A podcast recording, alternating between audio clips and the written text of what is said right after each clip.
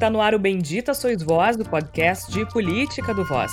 O Voz é um portal de jornalismo independente, colaborativo e experimental. Acesse voz.social. Voz com S. No Twitter e Instagram é voz underline social. Você também encontra o nosso conteúdo em facebook.com barra voz.social.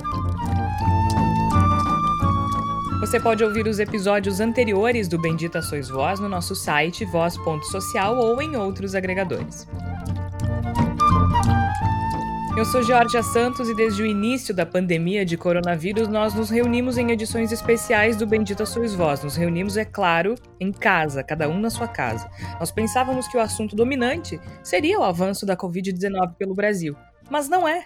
Coronavírus não é o assunto dominante. O assunto dominante continua sendo Jair Bolsonaro e sua incrível incapacidade de governar o país. Agora, está em guerra declarada contra o Supremo Tribunal Federal e diz que ordens absurdas não devem ser cumpridas. E dizemos mais: não podemos falar em democracia sem um judiciário independente, sem um legislativo também independente, para que possam tomar decisões, não monocraticamente, por vezes, mas as questões que interessam ao povo como um todo, que tomem mas de modo que seja ouvido o colegiado.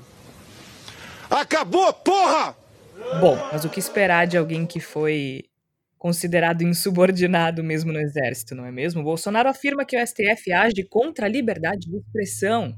Logo ele, que espantou a imprensa do Palácio do Planalto. Pela primeira vez no período democrático, parte dos veículos da mídia tradicional brasileira se recusa a fazer cobertura diária do Planalto por falta dia. de segurança.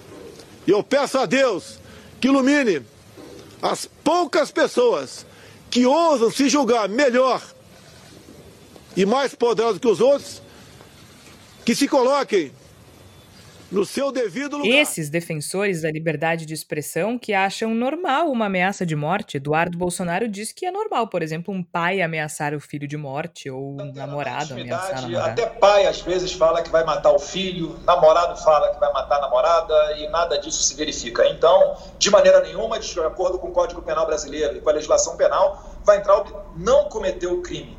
Até porque no Brasil a gente não vive igual na Alemanha nazista. Não existe aqui o crime de opinião. Ter opinião é livre. O que a gente não pode também é se submeter a tecer apenas elogios à Suprema Corte. Que Na Covid que nada. Nem ministro da Saúde a gente tem. Nem ministro da Saúde a gente tem durante a maior epidemia do nosso tempo, da nossa geração, pelo menos. E cá estamos nós para tentar fazer algum sentido e entender se a gente está, de fato, diante de uma ruptura institucional, ou se essa ruptura já aconteceu há muito tempo, ou se ele é um cão que ladra, mas não morde, ou se dá vontade de dizer simplesmente rompe de uma vez com esse troço, para a gente conseguir reconstruir esse país logo, o mais rápido possível. E para tentar fazer sentido disso tudo, eu tô aqui com os meus colegas, é claro, Flávia Cunha, Igor Natush e Tércio Sacol. Flávia, a gente não, não consegue falar de coronavírus porque esse governo simplesmente não deixa, né? Exatamente, na verdade, é, eu acho um absurdo, né? A gente está no, no, meio de, uma, de um problema tão grave de saúde pública e a gente precisava ficar falando sobre Bolsonaro, né? Mas eu, o que eu fico pensando, né? Eu assisti ontem diversos uh, noticiários na televisão para tentar ver como é que a mídia estava mostrando eh, essa questão dessa crise institucional, né? E eu fiquei pensando muito no que, que o público em geral compreende dessa crise institucional. Porque o Bolsonaro, nos argumentos dele, ele sempre se baseia dizendo que ele, que ele está usando a Constituição, que ele está fazendo tudo que ele está fazendo é baseado na Constituição, e as pessoas, o público em geral, a gente sabe que não tem a compreensão sobre isso. As pessoas não entendem como é que as instituições funcionam, as pessoas muitas vezes não entendem o que, que é a atribuição de cada poder.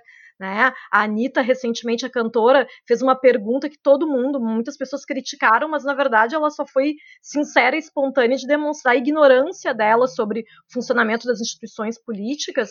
E eu acho que isso, na verdade, ela, ela, ela demonstrou uma, uma ignorância que é compartilhada, infelizmente, por muitas pessoas no Brasil.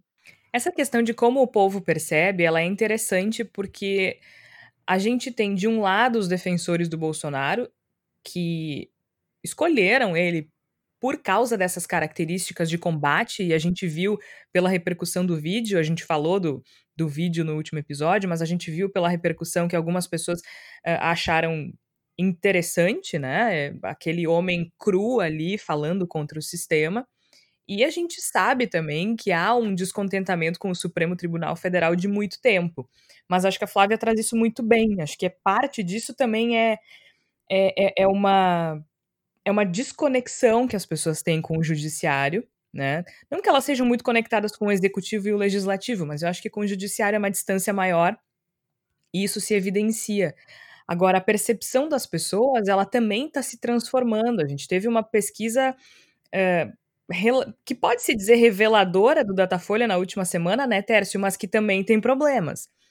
A gente percebe que ele está perdendo apoio, apesar de tudo, né? É, eu acho importante essa questão da, da base metodológica e estatística ela é muito complexa porque nem nós jornalistas somos preparados para interpretar esse tipo de dados. Mas há um claro viés, uh, e eu não falo que é intencional, por parte do Datafolha de duas formas. Primeiro, que é a amostragem, que parou de ser divulgada, e segundo, que é a pesquisa por telefone. Ela não apresenta o mesmo componente metodológico que uma pesquisa presencial, por uma série de aspectos, né? Uh, as pessoas por telefone, isso é estudado na psicologia, respondem de forma distinta. E a outra coisa que eu acho que é importante colocar é que a, a interpretação das leis ela também é usada por ditadores, né? ela também é usada por criminosos.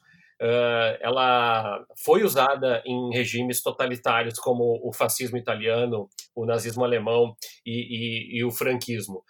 Então, é, que, que, é a hermenêutica, basicamente, né? É, é, a lógica de interpretar as leis. Aí tu evoca o Ives Gandra, fala que está previsto. Na realidade, a, a questão uh, de, de, atacar as instituições, me parece, eu acho que é importante, eu vou jogar isso para o Igor também já, é o seguinte, Jorge, se o Bolsonaro tivesse a força que ele pensa e que ele vende para os seus correligionários, para a sua horda, para o seu chiqueirinho que fica na frente lá do, do Palácio do Planalto, eu gostaria de saber como essas pessoas mantêm a sua vida financeiramente, já que elas passam anos uh, apenas dando aplausos e vaiando jornalistas, né? Acho que um dia eu vou fazer uma pauta sobre isso.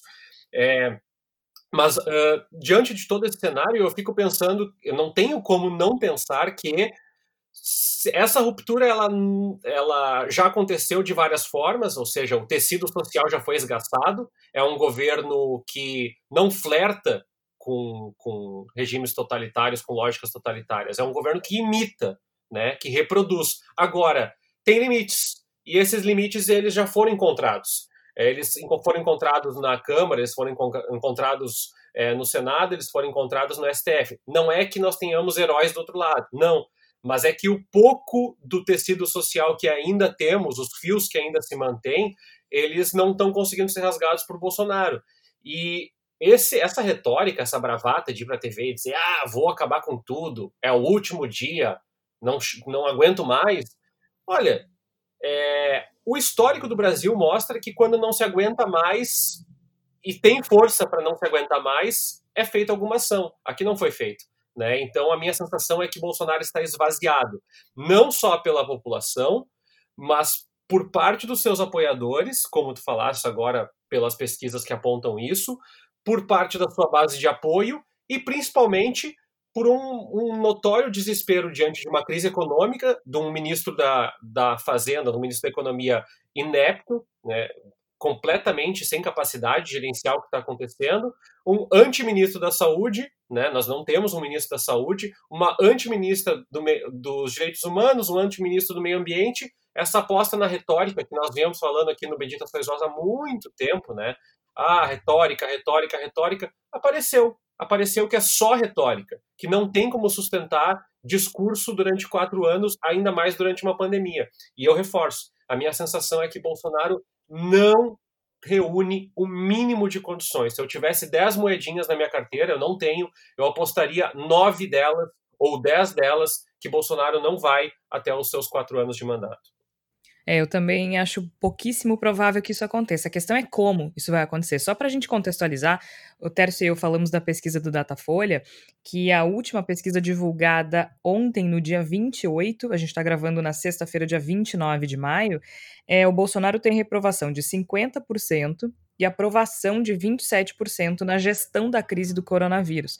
Claro que há outros indicativos também, indicadores, desculpa, uh, na pesquisa, e agora passou um carro aqui com uma música altíssima. Com certeza a pessoa vai estourar os tímpanos. Uh, esse é o.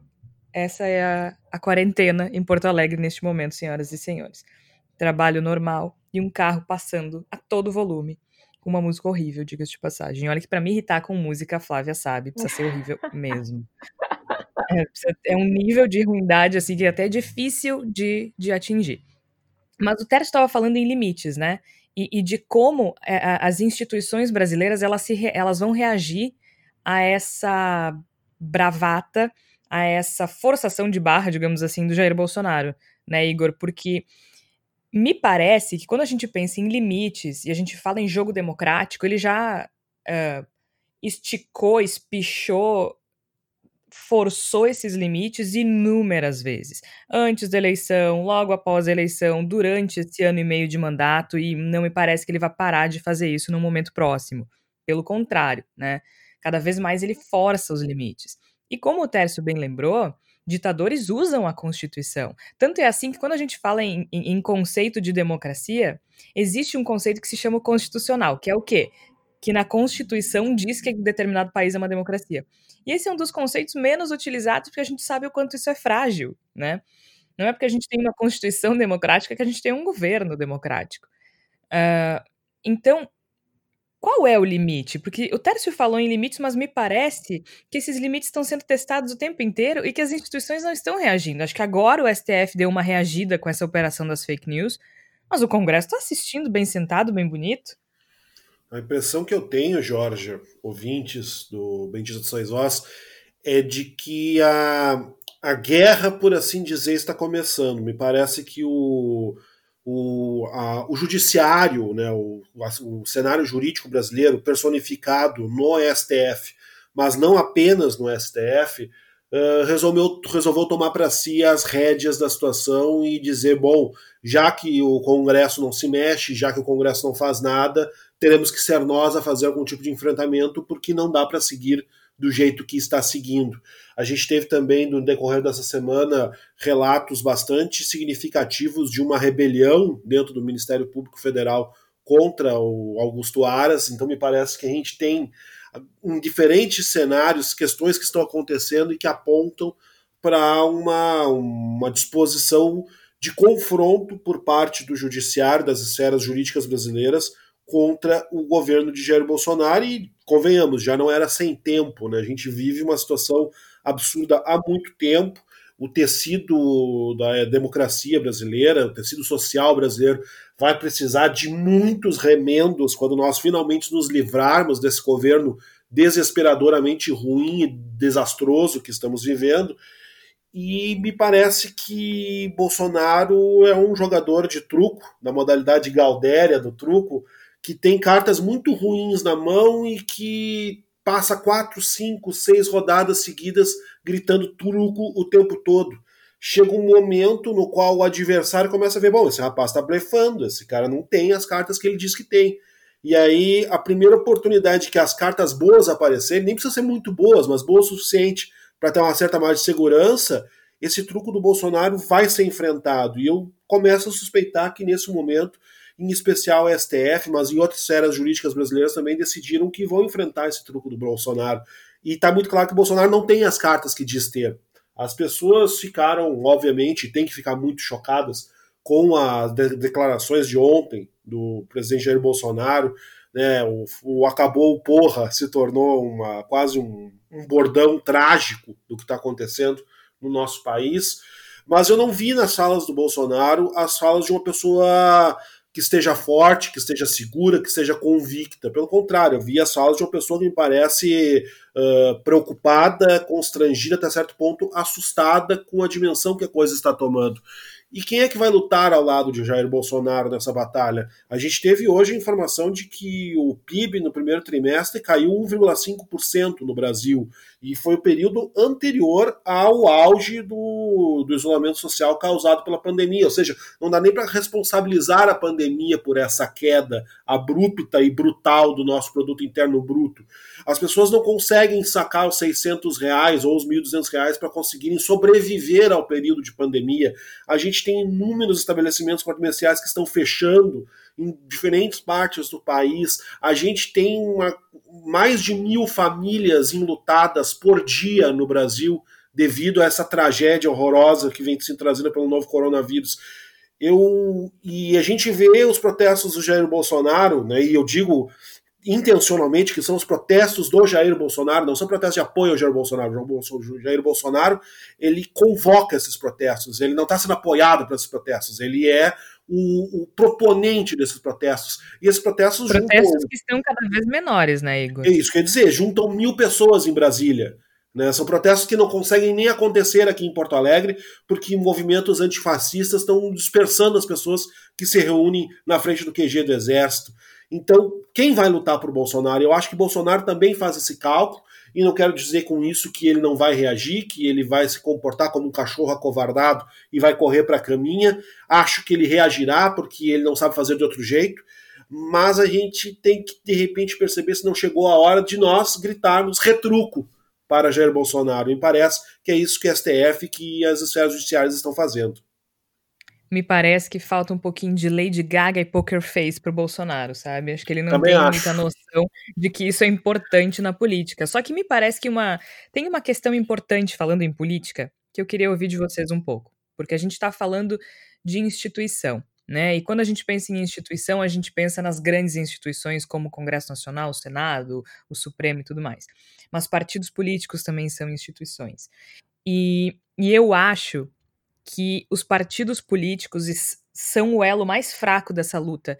Mas eu queria ouvir o que vocês acham com relação a isso. Por que, que eu estou dizendo isso? A gente vê agora é, o Supremo Tribunal Federal se organizando para impedir que essa ameaça se transforme em algo maior, né? Que essa ameaça, que esse, que esse, que essa bravata do Bolsonaro se concretize. Não sabemos até que ponto isso vai evoluir, mas a gente vê o, o, o Supremo Tribunal Federal é, empenhado em não permitir que ele continue abusando do poder. Eu não vou dizer que ele abuse do poder, porque ele faz isso há muito tempo. Que ele continue abusando do poder e nesse nível, né? O Congresso Nacional me parece ainda muito apático. Acho que, exceto notas de repúdio e alguns comentários do presidente uh, da Câmara, o Rodrigo Maia, me parece que o Congresso, enquanto um bloco, não consegue reagir a essas uh, ações autoritárias do executivo. Mas aí nós teríamos uma outra possibilidade institucional, que foi a que eu falei antes, os partidos políticos. Os partidos políticos de oposição poderiam se posicionar de uma forma mais firme, afinal de contas, nunca foi tão fácil fazer oposição a um governo nesse país. Uh, e, e, sim, digo isso mesmo depois do mensalão e tudo que, que, que, se passou no executivo desde a redemocratização. Acho que uh, talvez só no período do impeachment do Collor fosse tão fácil, e olhe lá. Nunca foi tão fácil fazer oposição ao governo e os partidos políticos consolidados da oposição não agem como um bloco de oposição e não reagem aos absurdos uh, uh, do Bolsonaro à altura. A gente vê algumas declarações do Ciro Gomes, a gente vê algumas declarações aqui, ali. A, a gente não enxerga a oposição agindo de forma organizada, uh, a, organizada o suficiente para combater o que esse homem faz e desfaz no poder. Não sei que, qual é a percepção de vocês, me parece que é uma oportunidade de os partidos mostrarem força e mostrarem para as pessoas o porquê eles existem e por que eles são importantes em uma democracia, né, Tércio? Mas eu acho que também tem uma coisa, Georgia. Uma parte é ineficácia, e me desculpe os colegas petistas, como, como eleitor do partido em algumas eleições, é, o PT sempre foi um partido que era elogiado pela sua não coesão interna, pelas suas várias correntes internas. Isso está cobrando um preço. É democrático? Muito, muito. Sem dúvida, sem dúvida. Mas está cobrando um preço. Né? E a outra coisa que eu acho é que uh, essa retórica de, dos movimentos progressistas de ainda buscarem um purismo uh, dentro dessa lógica de contraposição é um problema. A população brasileira não quer revolução. A população, e eu falo a população de forma genérica, mas grande parte da população brasileira quer crescimento econômico, melhores empregos, condições de vida de saúde e educação básicas. É isso que se cobra de um aparato estatal. E se o eco desse aparato estatal for Luciano Huck, então será. Se for é, Dória, então será. Se for eventualmente Flávio Dino, então será.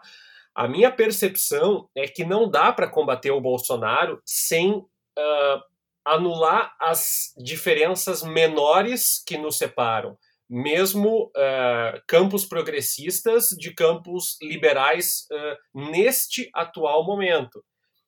Eu não acho que Dória tem que concorrer com Flávio Dino, não é isso. Mas a grande questão é que parece, e aí é muito palpite meu, que também tem parte dos movimentos progressistas e alguns liberais uma aposta do quanto pior melhor. Porque se o Brasil colapsar, esses movimentos emergem como grande possibilidade em 2022, só que não dá para esperar 2022, porque quando nós estamos gravando tem 27 mil pessoas mortas no Brasil notificadas. Quantas mais é, serão não notificadas? É isso, e é isso que eu falo quando eu me refiro a bloco de oposição. Se dentro, como o Tércio muito bem colocou, se dentro do PT há uma série uh, de, de, correntes, né, Igor? Se dentro do PT tem uma série de correntes e já não consegue ser um partido coeso, obviamente, quando isso se extrapola para outros partidos, vai uh, também não vai ser coeso. Agora, quando se fala em bloco de oposição, a gente fala em quê? Em aliança, mesmo que seja de ocasião. Não se governa nesse país sem aliança. Não é só nesse país, não existe democracia sem aliança, porque sem maioria tu não consegue fazer absolutamente nada. E como é que tu vai organizar um bloco de oposição sem unir PT, PDT, PCdoB, PSDB que seja, PMDB que seja, é, independente, quem quiser chegar para a oposição deve ser bem-vindo e deve se trabalhar junto para combater um mal maior depois ver o que, que, se faz nas eleições. Agora, me parece que a gente fica muito perdido nessa idealização do que seria perfeito, e o Tércio usou a palavra certa, que é purista. Eu acho que o purismo ideológico ele tem que ficar para acadêmicos, estudiosos e para. E Pra, na hora de, de botar no papel o plano de governo, se estabelecer as metas do governo, isso é uma coisa. Agora, jogo político, jogo político tem. Jogo político, tu precisa do Centrão, tu precisa do PSDB, tu precisa de quem quiser se unir a ti para combater uma ameaça desse tamanho, né, Igor?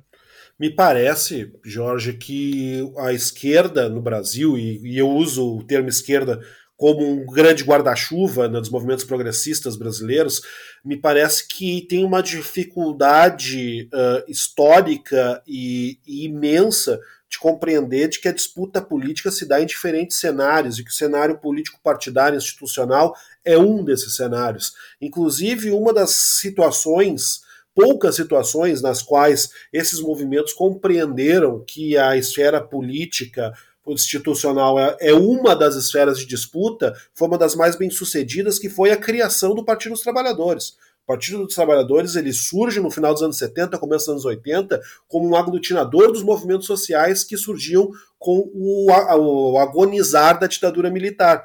Funcionou muito bem, tanto que conseguiu eleger quatro vezes presidente da República.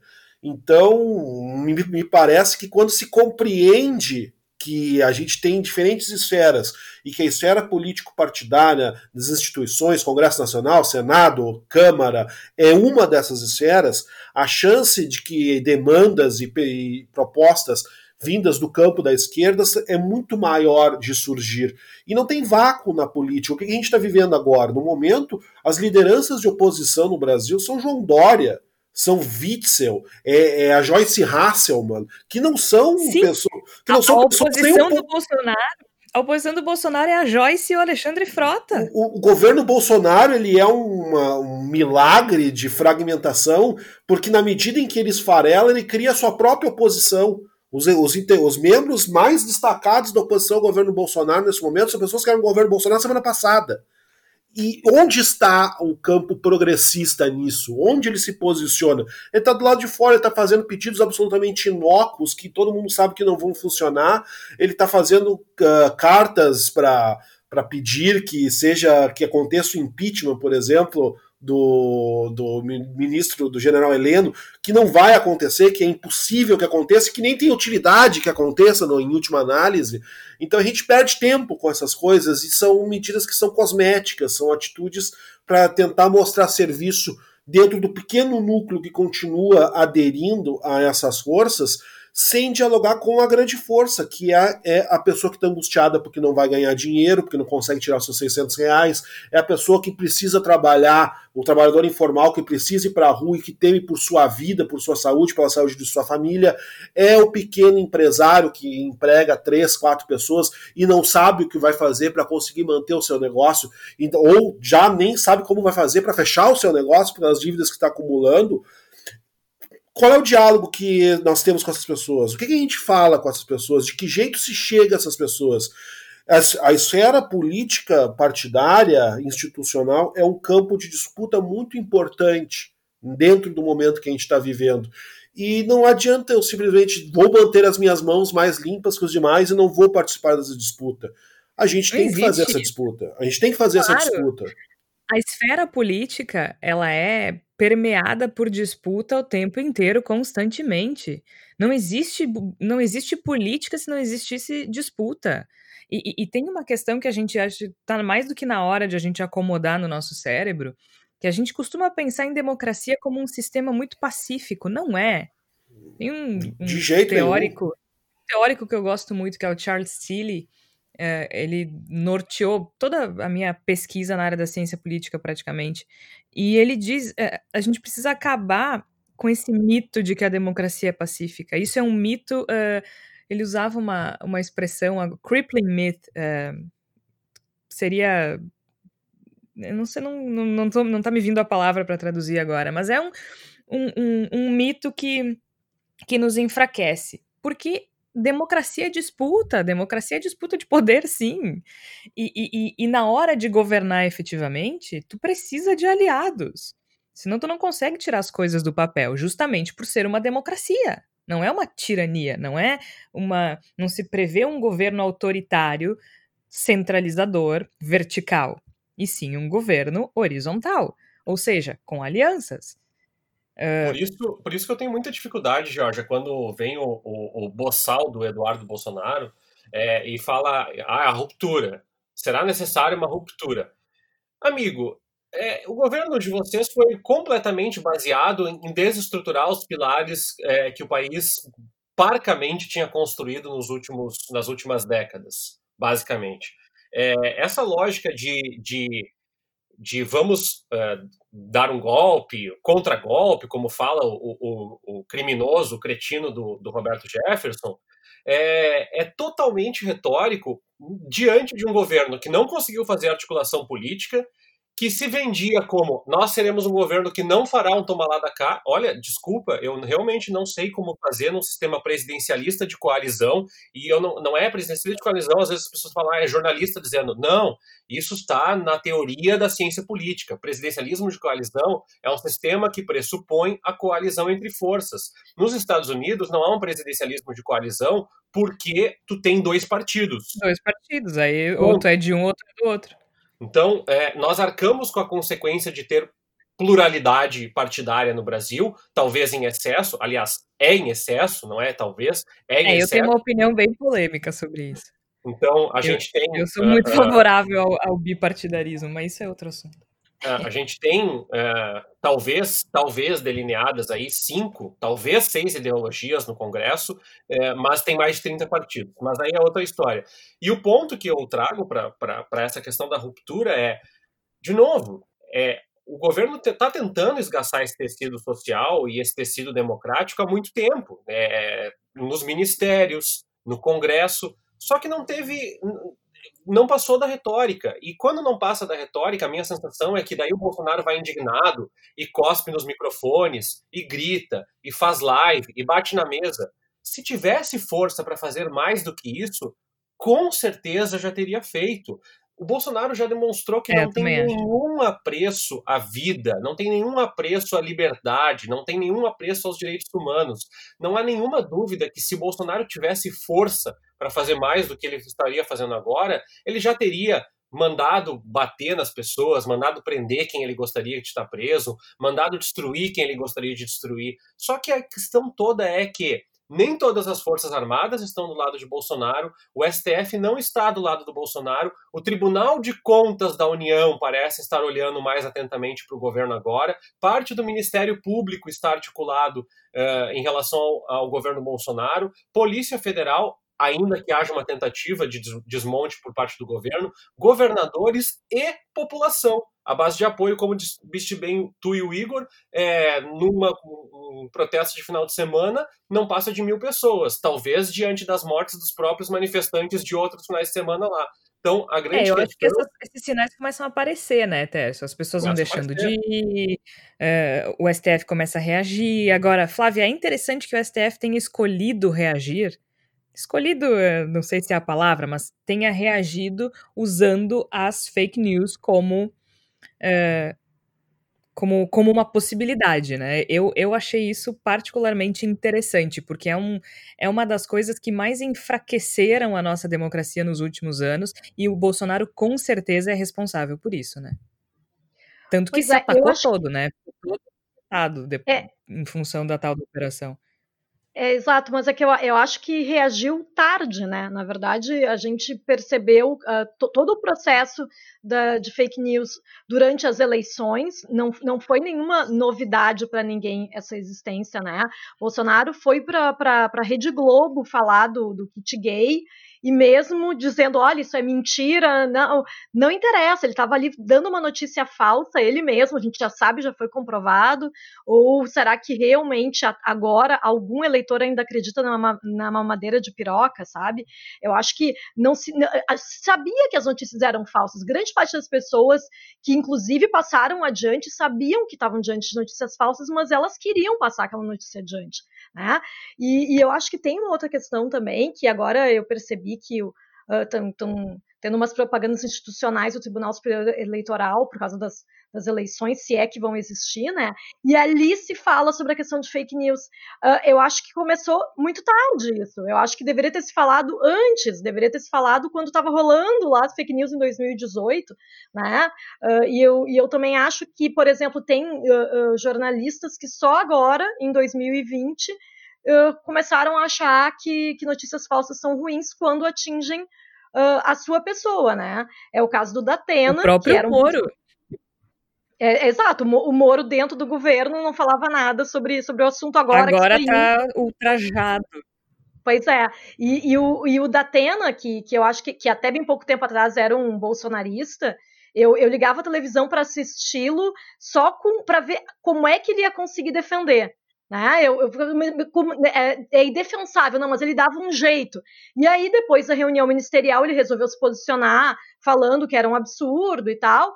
Uh, e aí depois, aí ele já virou comunista, né? Moscou urgente. E aí ele foi para a televisão para dizer que fake news era um absurdo. Olha aí, presidente, o senhor acha legal notícia falsa? Poxa, mas só em 2020 e só quando atinge a figura dele.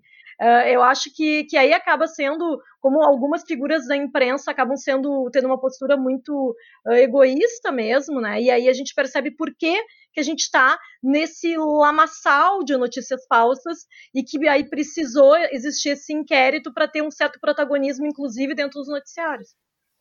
Mas rapidamente, só, Flávia, eu, eu queria destacar, e não é defender o governo Bolsonaro, é que eu acho esse. Só que é, faltava, processo, né? Esse processo do Alexandre de Moraes muito frágil, muito frágil, porque ele quebra um pouco das hierarquias investigativas, né?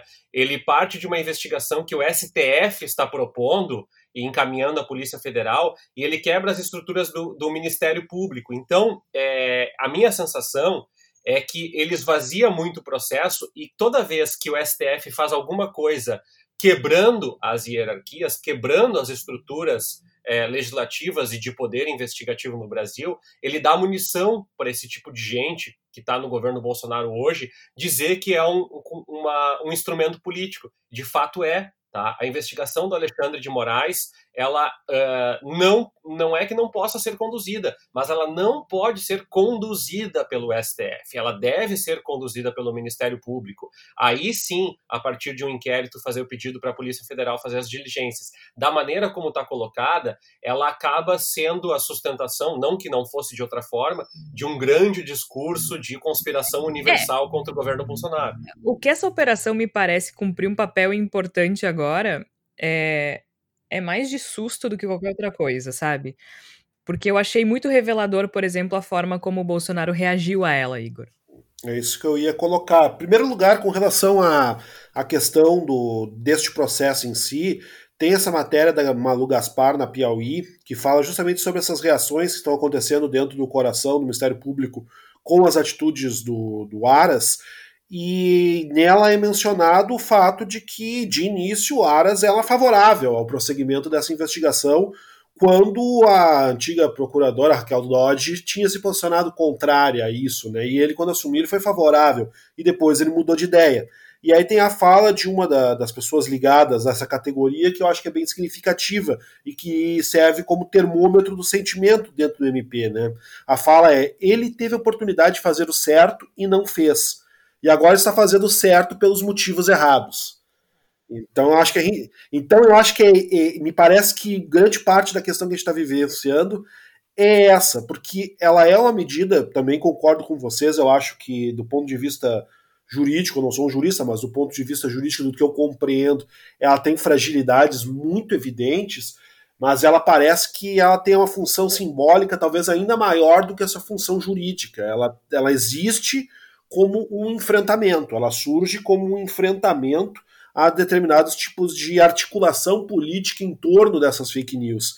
E eu acho muito significativo, muito importante a gente mencionar nesse momento que a reação do governo Bolsonaro, inclusive impertando habeas corpus, esdrúxulos vindos sabe-se lá da onde, ela é completamente desproporcional. Qual foi o integrante do governo federal, do executivo, que foi tocado pela, pelas ações de, do, do, meio de semana. Teve algum ministro. É, é aquela legítima acusada, né? É, de, demais, demais. Teve algum ministro, teve algum assessor, teve alguma pessoa, não teve ninguém. Só, pra, da, do Só ponto de vista. O Terça Livre, aquele lá. É, e olha lá. É. Exato, e olha lá, do ponto de vista institucional, a, a presidência da República, o, o, executivo não tem absolutamente nada a ver com isso, embora, obviamente, a gente saiba que ele tem muito a ver com isso. E é nisso que o Bolsonaro se trai, é nisso que o governo Bolsonaro acaba se traindo com o modo como reage. Ele deixa muito claro que a trilha de fato vai bater na porta do Planalto. E é ele mesmo que admite isso nas entrelinhas a partir do, do momento em que tem uma reação que beira a histeria, o fiasco diante dessa operação. Agora é muito engraçado, eu não sei se vocês chegaram a ver, é, tá circulando aí pelas redes sociais, porque eu não. No início eu até acompanhava, porque acho, acho interessante a gente ler aquilo que as pessoas que pensam diferente da gente escrevem, mas tudo tem limite, né? Também meu cérebro não é esgoto. E eu parei de acompanhar o, ter, o tal do Terça Livre. Mas tá circulando aí pelas redes sociais um vídeo uh, que ele gravou, né? Ele tem um canal no YouTube, o Alain dos Santos, acho que é. Ele gravou um vídeo no dia da operação da Polícia Federal, uh, cujo alvo era o, o Wilson Witzel, governador do Rio de Janeiro. E e o áudio é maravilhoso, o vídeo é maravilhoso. Ele basicamente dizendo assim: você, é, bom dia para quem não acordou com a Polícia Federal na porta da sua casa. A Polícia Federal bateu na sua casa? Na minha, não. Vamos ouvir um pouquinho. Bom dia para você que não recebeu nenhuma visita da Polícia Federal, mesmo assim, né? Mesmo assim, tá em casa tranquilão. Vítor recebeu a visita da Polícia Federal. Eu recebi? Não. Bom dia, sejam bem-vindos ao nosso Boletim da Manhã. E nunca algo envelheceu tão mal, né, Igor? Tipo, no dia seguinte, a Polícia Federal tava na porta da casa dele, literalmente. Exatamente, foi, foi um envelhecimento acelerado do, deste videozinho da Alan Terça Livre. O que eu queria colocar para completar o, que, o raciocínio que eu estava desenvolvendo é de que, muito claramente, o governo do Jair Bolsonaro sabe que tem um problema muito sério à sua porta. A gente não, não talvez compreenda parcialmente qual é este problema, mas quem, quem vê a expressão facial do Jair Bolsonaro nas, nas, suas últimas manifestações, quem vê o modo como o rosto dele se comporta logo depois que ele diz o acabou, porra, que vai se tornar, um, como eu disse, quase uma, um meme desses tempos horríveis, percebe que, que não há segurança ali, que há preocupação, que há algo além do que a gente domina mas que já está muito claro para ele, para esse governo, e eu acho que isso é uma coisa que tem que ser levada com muita consideração e com muito cuidado, porque o governo Bolsonaro não sabe uh, negociar, não sabe contemporizar, não Tem um sabe. detalhe. É, é, a gente não pode esquecer que ele subornou o Aras em, na frente de todo mundo durante uma live. Explicitamente, explicitamente. É, numa das famosas lives do que ele faz todos os dias, à noite, ele disse que se houver, se abrir uma vaga, que não deixa de ser uma ameaça velada também a, a um dos ministros do Se o ministro desaparecer. É, tipo, se alguém né, sumir, se abrir uma vaga no STF, uh, com certeza o indicado seria o Aras, né, o Procurador-Geral da República. Então a gente então a gente vê com muita clareza que o governo vai se movimentar e já se movimenta no sentido de reagir a essa enorme ameaça que bate à sua porta e que faz com que ele ignore completamente qualquer tipo de medida contra a pandemia que deveria ser a nossa grande preocupação nesse momento. O que a gente tem que observar com atenção é como vai se desenhar esse campo de batalha, porque já está muito claro que o, o, judiciário, na figura do STF, fará o um enfrentamento ao governo Bolsonaro e ninguém que conheça o governo Bolsonaro pode imaginar que o governo Bolsonaro não reagirá. Não sei como ele vai reagir, não acredito que ele tenha força para querer reagir dando o famoso golpe, até porque eu acho que esse conceito de golpe é muito mais um fantasma que é sacudido de vez em quando na nossa frente. Os golpes mudaram, pra... e os golpes mudaram, né, Igor? Exato, exatamente. Exatamente. Outra, outro tipo de estrutura, né? É um fantasma do passado que se sacode na nossa frente para tentar meter medo e tentar, por meio do medo, provocar a imobilidade. Então eu não acredito num golpe, um tanque na rua. O que eu acho é que coisas vão acontecer e me parece que é preciso estar muito atento para os movimentos daqui para frente. É, é, é, uma coisa que é, costurando isso, né? A Mônica Bergamo está falando na coluna da Folha de São Paulo dessa sexta-feira, dia 29, que o Alexandre de Moraes tem mais elementos, inclusive para chegar ao Carluxo, que é, uh, segundo interlocutores da Câmara de Vereadores, conhecido como Hello Kitty na Câmara de Vereadores do Rio de Janeiro, né? É, e que esse apelido irrita muito ele. Por isso que eu acho que é importante Hello Kitty falar da Hello Kitty, Hello Kitty, o apelido de Carluxo Hello Kitty. Mas o, o, o Hello Kitty Hello Kitty, qual é o apelido, Tércio? Eu não entendi. Hello Kitty. É, mas uma coisa que é interessante, que a gente já costurou aqui no programa e eu acho que ganha um contorno maior, é que tem várias frentes. E eu queria que o ouvinte desenhasse isso mentalmente. A frente das fake news, com o inquérito do Alexandre de Moraes, nós temos o processo de interferência da Polícia Federal, nós temos uma crise econômica que nem começou, mas já apontou um trimestre com queda de 1,5% no PIB, com 15 dias de pseudo contingenciamento, de pseudo isolamento social no mês de março no Brasil. Nós temos uh, uma, um grande questionamento de institu instituições, como o Igor falou, Ministério Público Federal, Polícia Federal em relação ao governo. Nós temos um centrão cada vez mais caro, porque ainda que haja uma articulação de sustentação do centrão, ele vai ficando caro. É, Dilma que o prove isso, né? Ela passou por exatamente o mesmo processo no passado.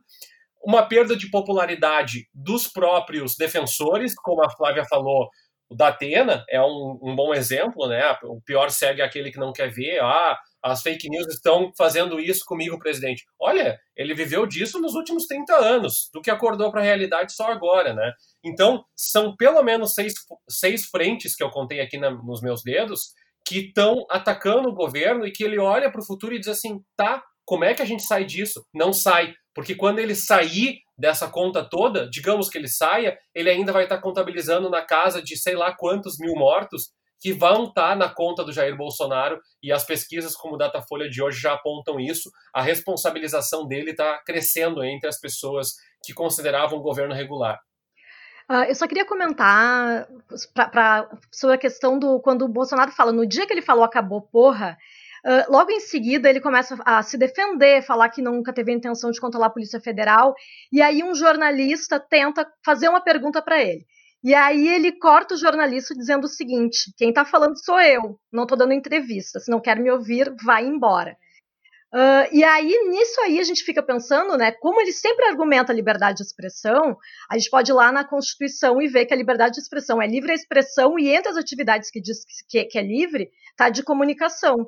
Então, eu acho que é muito interessante quando ele usa o argumento da liberdade de expressão, mas ele não quer dar liberdade de expressão para a imprensa nunca, né? Porque, na verdade, ele, ele só quer dar pronunciamentos e, e aí ele não quer dar entrevistas, porque na verdade. Ele não quer sempre... entrevista, é isso, ele não quer pergunta. Né? É, tanto que ele fala, ah, mas eu nunca censurei, olha aí, pode publicar, estão publicando, como quem diz, eu não fechei nenhum jornal. Como se isso, como se a, o cerceamento à liberdade de expressão se resumisse a isso, né?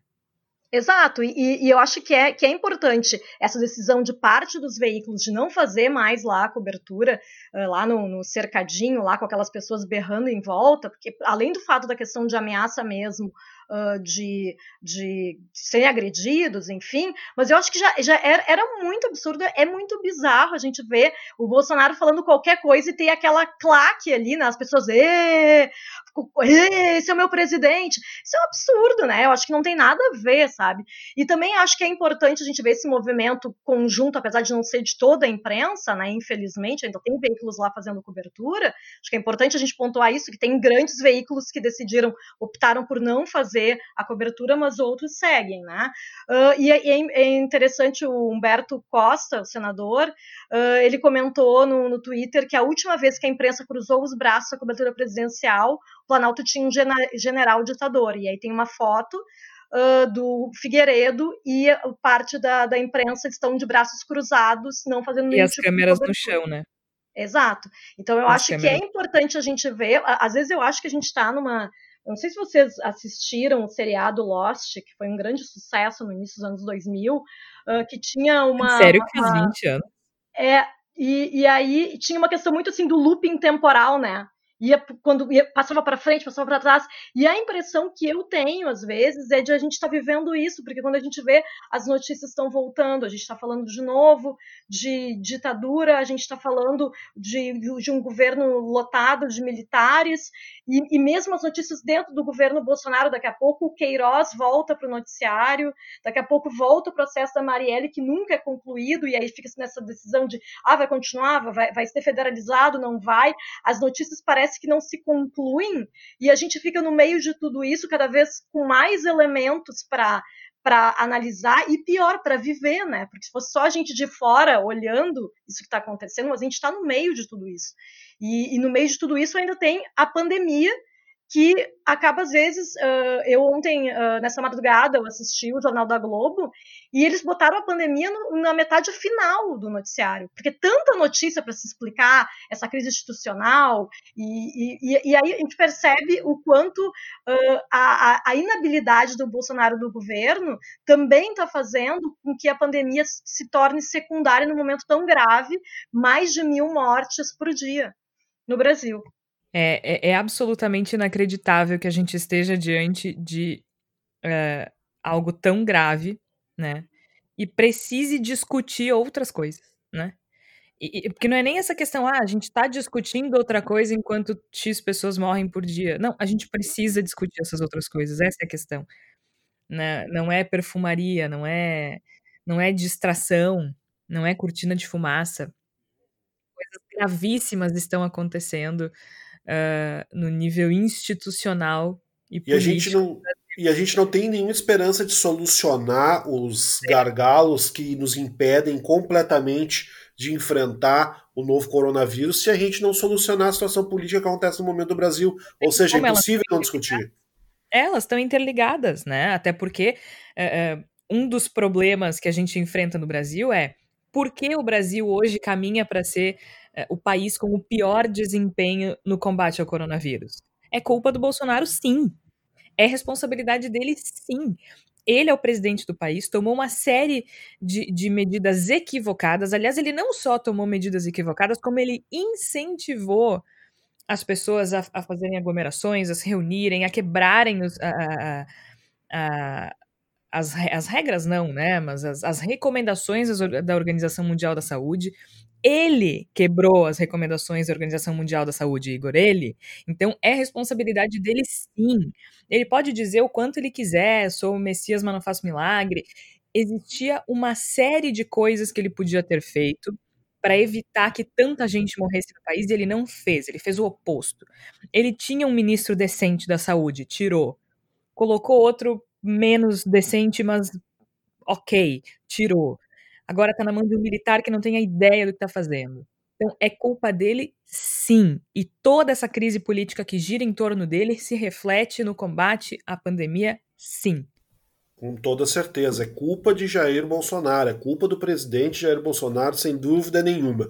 E eu acho curioso quando a gente para pensar a respeito disso, né? Porque um, do, um, dos grandes elementos, talvez definidores do nosso imaginário político é a ideia de que o presidente da República concentra o poder no país, né? De que todas as coisas que acontecem no país são responsabilidade do presidente da República e a gente elege o presidente da República como a figura que vai resolver todos os problemas do país. Tanto que muita gente não sabe, por exemplo, que a segurança ela pertence à esfera estadual, que são estados e municípios que têm que gerenciar os seus sistemas de saúde.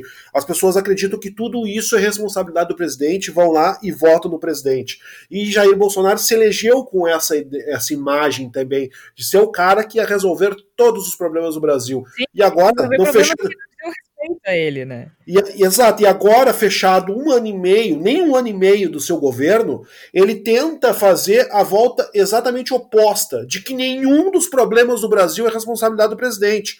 Os problemas são responsabilidade dos governadores, são responsabilidade dos ministros que ficam sabotando, são responsabilidade da imprensa, são responsabilidade do judiciário, são de responsabilidade de todo mundo, menos do presidente da República. Ou seja, ele quer, no espaço de um ano e meio, para menos, reverter completamente o imaginário de décadas e décadas do Brasil do que, que é a responsabilidade do presidente da República. Ele vai conseguir? Bom, boa sorte para ele.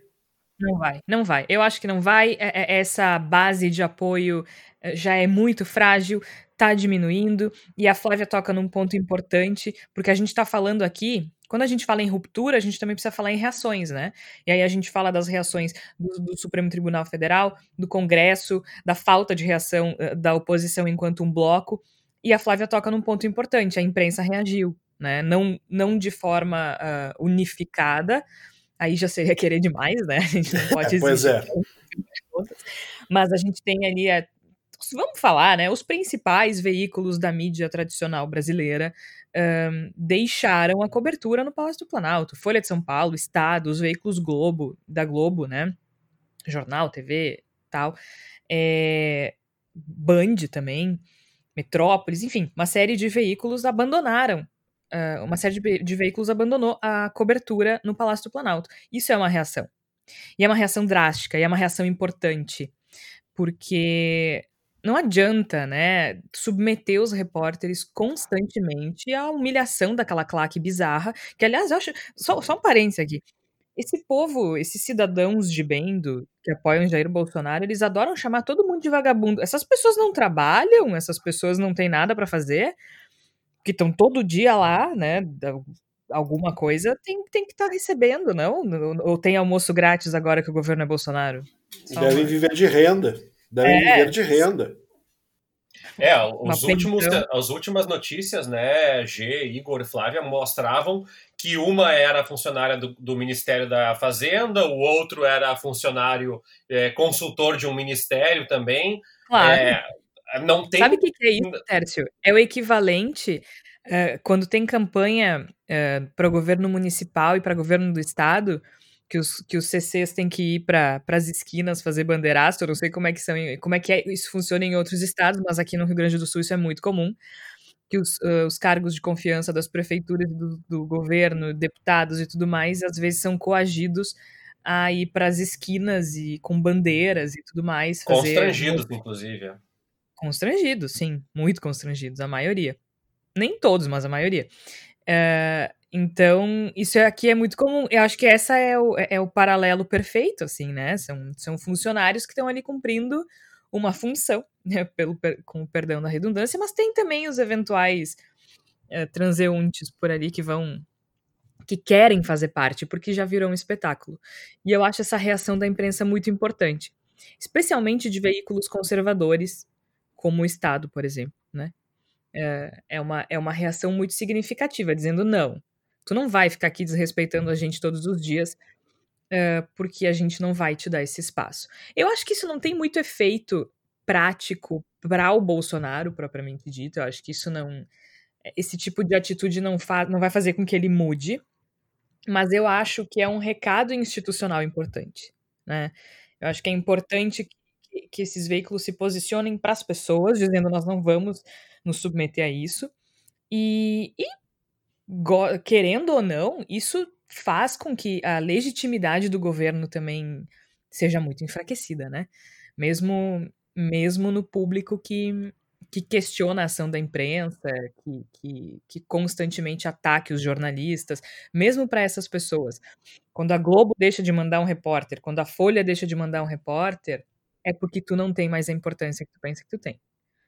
Né? Tu, não, tu não deixa de mandar repórter para algo importante, nunca.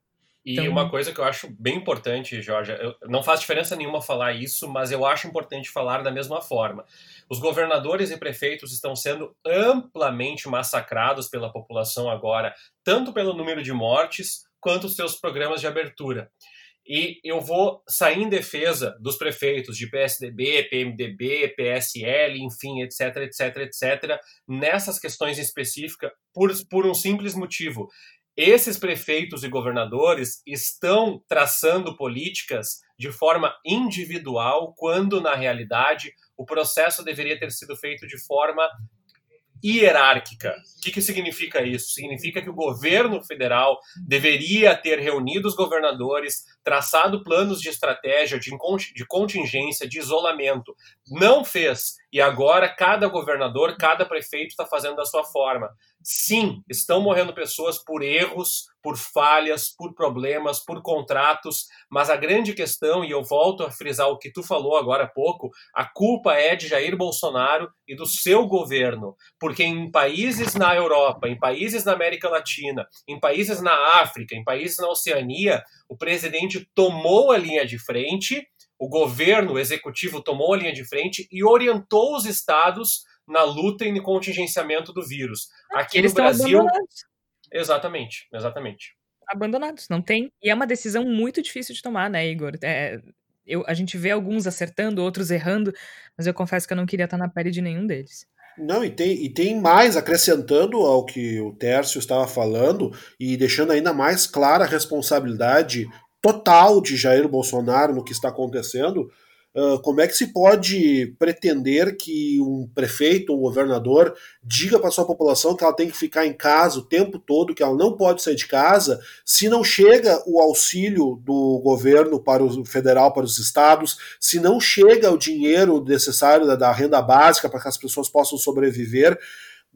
Como, como, como, como, como um governo vai poder estabelecer essa política se o suporte que tem que vir de Brasília, que tem que vir da União, não vem. Então, você tu pega, por exemplo, a gente pega a questão que está sendo seguida aqui no Rio Grande do Sul, com, a, com as bandeiras de isolamento, e aí se fala, mas isso aí é uma maneira de flexibilizar. Sim, é uma maneira de flexibilizar e tentar manter alguma racionalidade nessa flexibilização, porque não há dinheiro, o dinheiro não chega, o governo federal não age, o governo federal parece ter uma predileção, um prazer mórbido em não agir diante dessa situação. Me parece que é das inúmeras taras, porque é um governo de tarados, é um governo que é construído em torno de taras, e me parece que uma das taras desse, desse governo, e especialmente assassina, é contrariar os estados e contrariar os municípios e fazer com que morram a míngua na situação mais terrível que se possa imaginar tudo vai para Bolsonaro, tudo tem que ir para Jair Bolsonaro. Eu, eu, eu, eu sou uma pessoa contra, de modo geral, a comentários com, com o que eu chamo de nota de rodapé. Aquela coisa do tem que dizer, fulano fez tal coisa errada, mas é preciso lembrar que Feltrano fez embaixo, errado é. também. É, eu, eu sou contra isso, mas nesse caso específico é fundamental Quer é. reclamar de Eduardo Leite? Pode reclamar. Quer reclamar de Londória? Pode reclamar. Quer reclamar de Wilson Witzel? Fique à vontade. Mas sempre, sempre lembre que a responsabilidade maior é de Jair Bolsonaro. É, eu acho que vocês, eh, o Tércio e o Igor agora juntaram bem eh, esses argumentos, né? A culpa é dele, ele não passa absolutamente nenhuma orientação, pelo contrário, né? Ele faz questão de, de, de quebrar qualquer orientação que seja passada. E bem ou mal, a gente tem que agora, entre erros e acertos, louvar os, os, os, os governadores e prefeitos que escolhem seguir a ciência, né? Haverá erros, haverá acertos, outros mais, outros menos. Uh, acho que a gente pode discordar numa série de medidas tomadas por cada um desses governantes, acho absolutamente natural. Uh, por outro lado, eu acho que a gente precisa respeitar e, e, e, e louvar, assim, né, os, os, governadores que, que têm a coragem de enfrentar um presidente completamente desequilibrado e, e inapto e seguir a ciência, né? Isso é o mais importante. Aqui no Rio Grande do Sul, eu não concordo com tudo que o governo faz, mas acho que só o fato de ter encomendado uma pesquisa na Universidade Federal de Pelotas, acompanhar com ciência, né, literalmente, uh, o avanço da doença no estado, acho que já é algo muito importante que passa certa segurança para a população, né?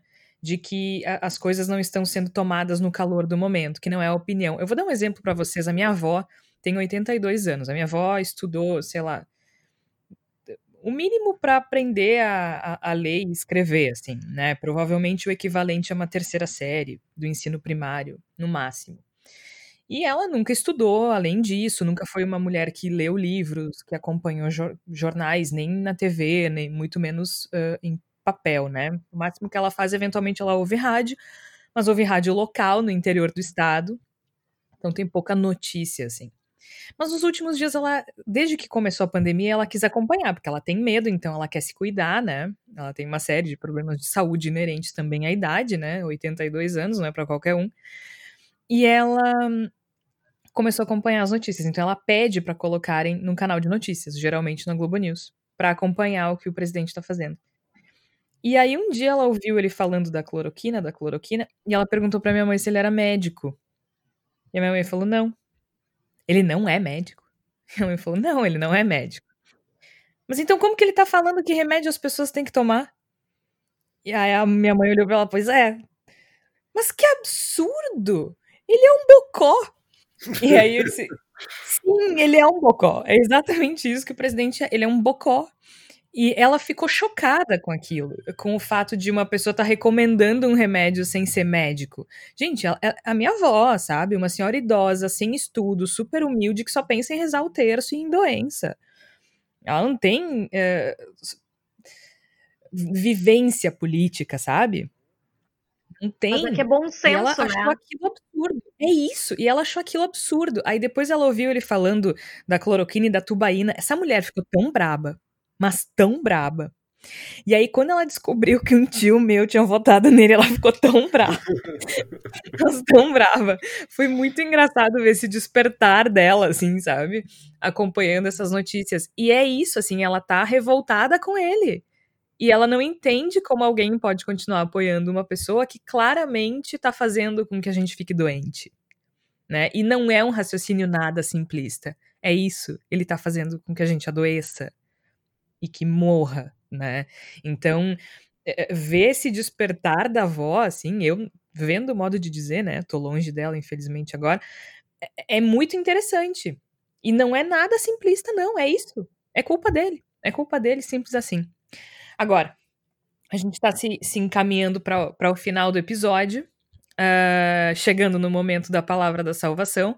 Se eu falar para vocês o que eu tô assistindo, não vai ser nada leve, porque eu tô assistindo Família Soprano mas eu estou lendo um livro que estava muito na minha prateleira, uh, americana, da Shimamanda Adichie, que é simplesmente sublime. E por que, que eu estou falando do americana hoje? Não tem nada a ver com o nosso tema do, do podcast, mas ele tem muito a ver com algo que está acontecendo nos Estados Unidos agora. O americana fala muito das relações raciais nos Estados Unidos. E nessa semana os Estados Unidos estão em chamas, literalmente, uh, após um policial branco ter matado, sufocado um jovem negro. Mais um jovem negro morto uh, pelas mãos de um policial branco nos Estados Unidos. E a gente vê essa, essa reação forte e violenta das pessoas em Minneapolis e é absolutamente compreensível que seja assim, porque as relações raciais dos Estados Unidos é, são algo complexo de se entender. E eu acho que esse livro da Chimamanda, que é a visão de uma africana que descobre o que é raça quando chega nos Estados Unidos, é um caminho interessante para quem não tem familiaridade com o assunto. Tércio. Uh, eu só complementando a tua dica, não é a que eu vou dar, mas a, o TED que ela fala, quando, lá no passado, é bastante hum. antigo esse TED dela, que ela fala sobre quando ela chegou na universidade, ela fala um pouco da, da construção de percepção de, de mundo dela, sobre olhar o diferente, né? É fenomenal. Eu, eu sempre que eu posso compartilho com os alunos. Vale uh, muito a pena vou... mesmo. Está disponível no YouTube, né? No YouTube, tá disponível, só dá um uhum. Google aí que vocês vão achar. É, eu queria compartilhar um link, G, que é, é bem fácil, os, os ouvintes vão achar fácil. Se chama Agenda de Emergência. Agenda de emergência.laut, laut.org.br. Essa agenda de emergência é uma ferramenta que cataloga atos e comportamentos de autoridades que trazem risco à liberdade e democracia no Brasil. Aí tu clica lá no calendário e tem lá o ato. Vou pegar um aqui, ó.